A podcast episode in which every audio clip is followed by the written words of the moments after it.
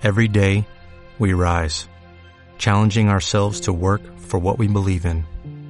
At U.S. Border Patrol, protecting our borders is more than a job, it's a calling.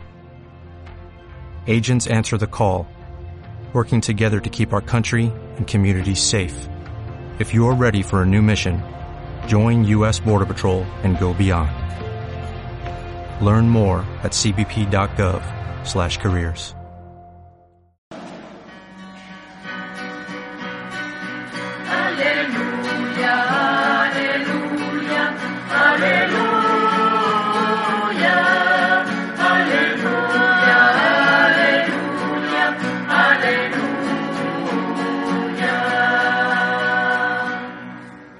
El Señor esté con vosotros.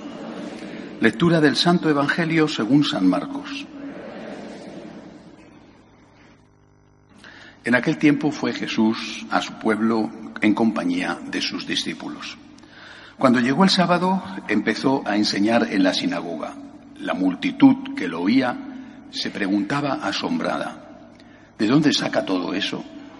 ¿Qué sabiduría es esa que le han enseñado y esos milagros de sus manos? ¿No es este el carpintero?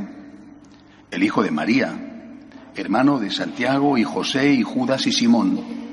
¿Y sus hermanas no viven aquí con nosotros? Y esto les resultaba escandaloso. Jesús les decía, no desprecian a un profeta más que en su tierra, entre sus parientes y en su casa.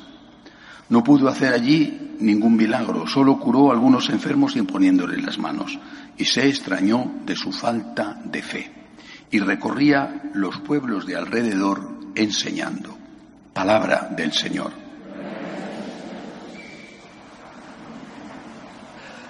Cuando uno mira la historia, y solamente la historia nos puede ayudar a entender el presente y a intuir algo del futuro, cuando uno mira la historia ve que en los dos últimos siglos hemos vivido al menos cuatro revoluciones sangrientas.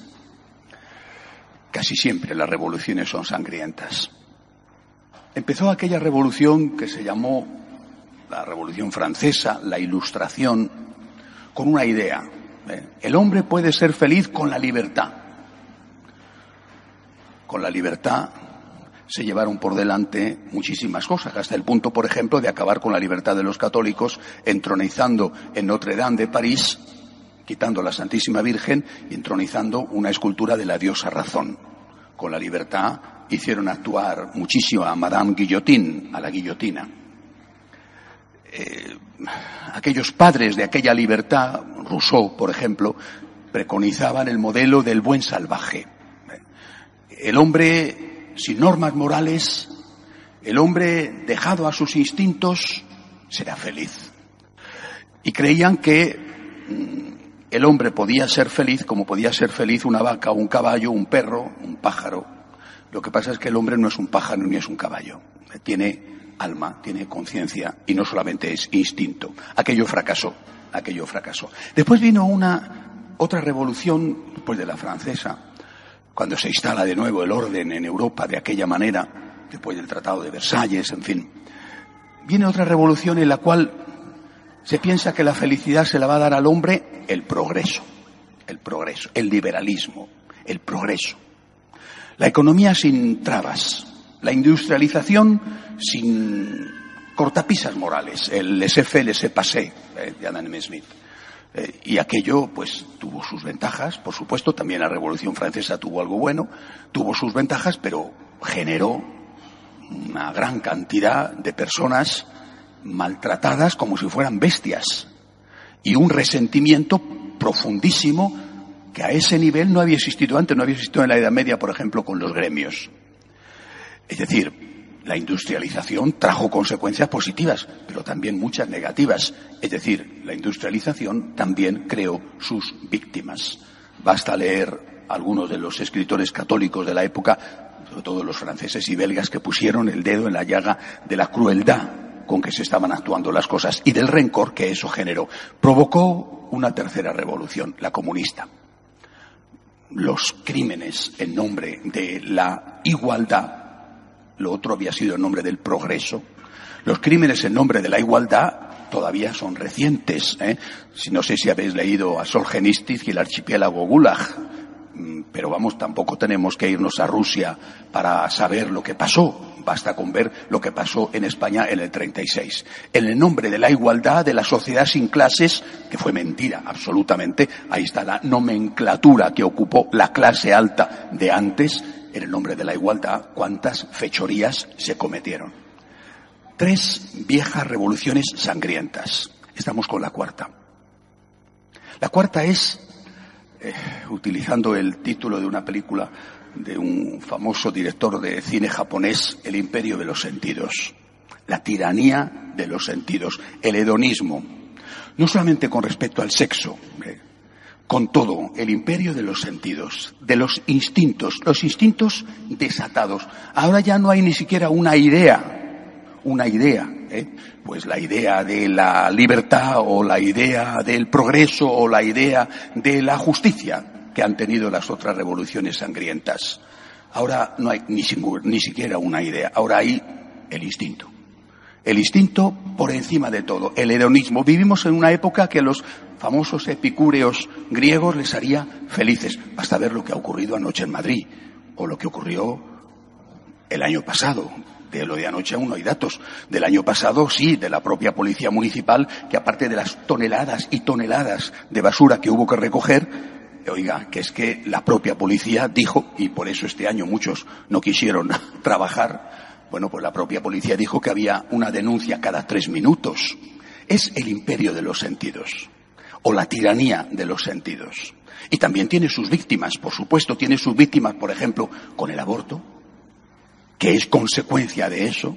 Ahora estamos entrando en otro tipo nuevo de víctimas en España, en otro sitio ya existe con la eutanasia. ¿eh? No tienes que hacer nada que te produzca insatisfacción. Y eso es lo más importante, que te guste lo que haces, que tu cuerpo esté bien, pagando el precio terrible, pues de romper un matrimonio, porque no quieres hacer un sacrificio, o de matar un niño, o de ir en contra de la naturaleza.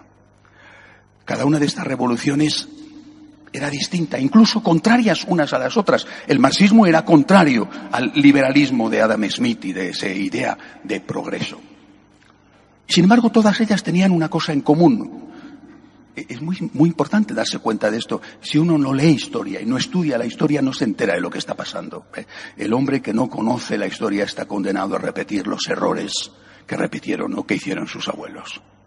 ¿Qué tenían en común estas cuatro revoluciones sangrientas, la cuarta, la que estamos padeciendo ahora. ¿Qué tenían en común? El odio a Cristo. Todas, todas. Es decir, el odio a Cristo tenía aquella revolución francesa. Recordad aquellas palabras de Voltaire perdonad mi mal francés, ecrechez femme, aplastad a la infame que era la Iglesia Católica. Por cierto, él vivía como un señor y tenía una, un pueblo propio, eh, había estado en la corte del zar de Rusia, es decir, todos estos son grandes predicadores, pero viven aparte de lo que predican. Siempre estaba el odio a la Iglesia Católica, siempre. Entre ellos no se entendían, se sustituían unos a otros, pero todos odiaban a Cristo y todos odiaban a la Iglesia. ¿Por qué? ¿Por qué? ¿Por qué nos odian? Y eso es lo que nos da la luz el Evangelio de hoy. Nos encontramos a Jesús en su pueblo. Hombre, que Jesús era Jesús. Es decir, no era solo un buen hombre, era el mejor hombre que había existido nunca. Tenía que tener a la gente de su pueblo entusiasmada con él. Y sin embargo, la envidia, en este caso, pero también la crítica, hace que le rechacen. El fragmento del Evangelio de hoy habla de la envidia. ¿Este va a venir a darnos lecciones a nosotros? ¿Es que no es de aquí? ¿Es que no es, no le hemos visto correr en nuestras calles? ¿Viene aquí ahora dándoselas de que de profeta? Pero también la crítica. Este mismo relato en otro evangelio dice que Jesús se enfrentó con ellos, que cogió el texto en la sinagoga y dijo, ¿eh? Nadie es bienvenido en su casa y vosotros no sois capaces de corregir aquellos defectos que tenéis. Y entonces, en el otro fragmento del Evangelio distinto del de hoy, dice que intentan matarle llevándole a la cima de la colina del pueblo e intentan despeñarle. Hasta ese punto llegaron. Es decir, cuando en la revolución que sea la Iglesia Cristo y la iglesia tiene que ser siempre el Cristo vivo entre los hombres y si no, puede desaparecer sin ningún problema, incluso más vale que desaparezca. Cristo, a través de la iglesia, les dice a unos, libertad sí, libertad sí, oye, pero con control. Al otro le dice, progreso sí, oye, pero no un progreso que deje a los pobres en manos de los ricos totalmente abandonados. Y a los otros les dice, justicia sí, pero no odio, no justificación de la violencia.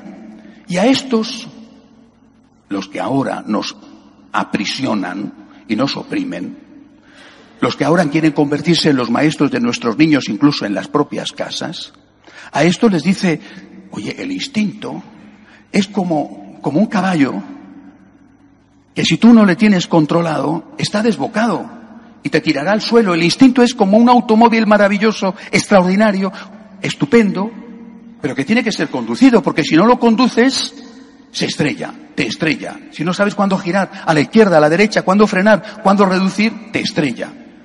Pero esto no lo pueden soportar, ni aquellos ni estos.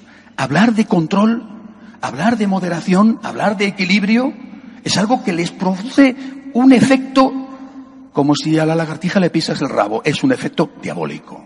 Saltan enseguida. Saltaron delante de Jesús y saltan ahora delante de nosotros.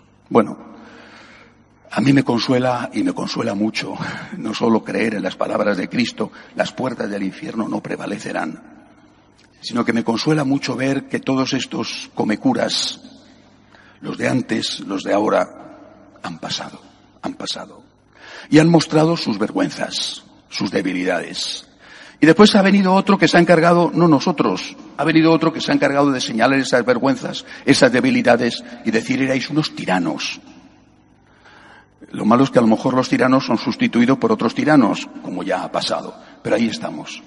Por eso, eh, a pesar de que la situación no sea fácil para nosotros, porque no lo es, eh, y a pesar de que efectivamente haya muchos signos objetivos reales de decadencia dentro de la Iglesia, que lo peor es la decadencia interna, no solamente la crisis en el número de fieles o en el número de vocaciones, sino la falta de fe dentro de la Iglesia y más en quien más debería tener esa fe, a pesar de eso, yo estoy tranquilo. ¿Cómo, cómo vivieron aquellos católicos fieles franceses de la Vendée, por ejemplo, cuando fueron obligados a unirse a la eh, Iglesia Nacional que instauró la Revolución. O aquellos sacerdotes que no quisieron firmar eh, el, el documento que les obligaron a firmar, que era primero la patria y después la fidelidad a la Iglesia, como están viviendo hoy los católicos fieles en China. Y sin embargo, vencieron una y otra vez Vencieron cuando eran llevados a las cámaras de tortura o a las checas en Madrid durante la guerra. Vencieron y venceremos. Lo que tenemos que hacer es ser fieles a Cristo. Eso es lo más importante. Ser fieles a Cristo, aceptar las enseñanzas de Cristo también personalmente, aunque nos escuezan, y decirnos a nosotros mismos, Señor, yo soy un pecador. Y decírselo a Jesús, Señor, yo soy un pecador. Y no quiero que me engañes. No quiero que me engañes. No quiero oír una palabra que me complazca a cambio de engañarme. Señor, yo soy un pecador.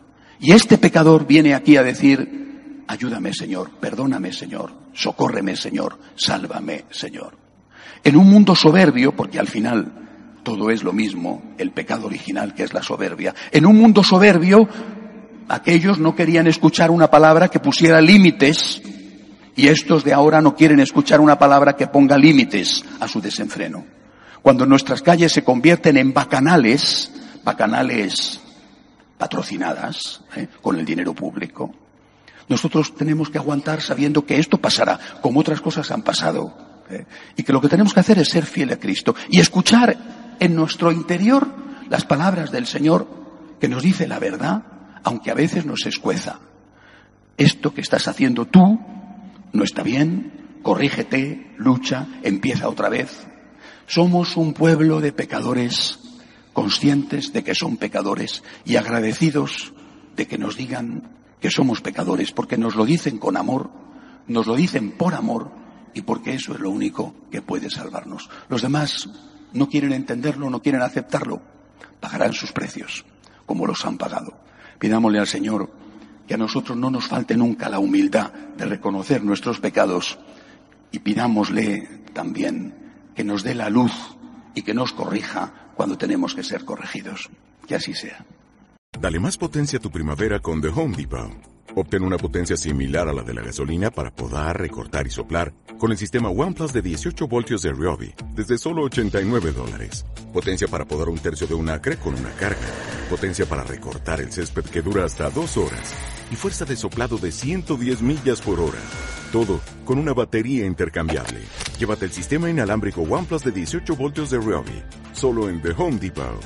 Haces más. Logras más.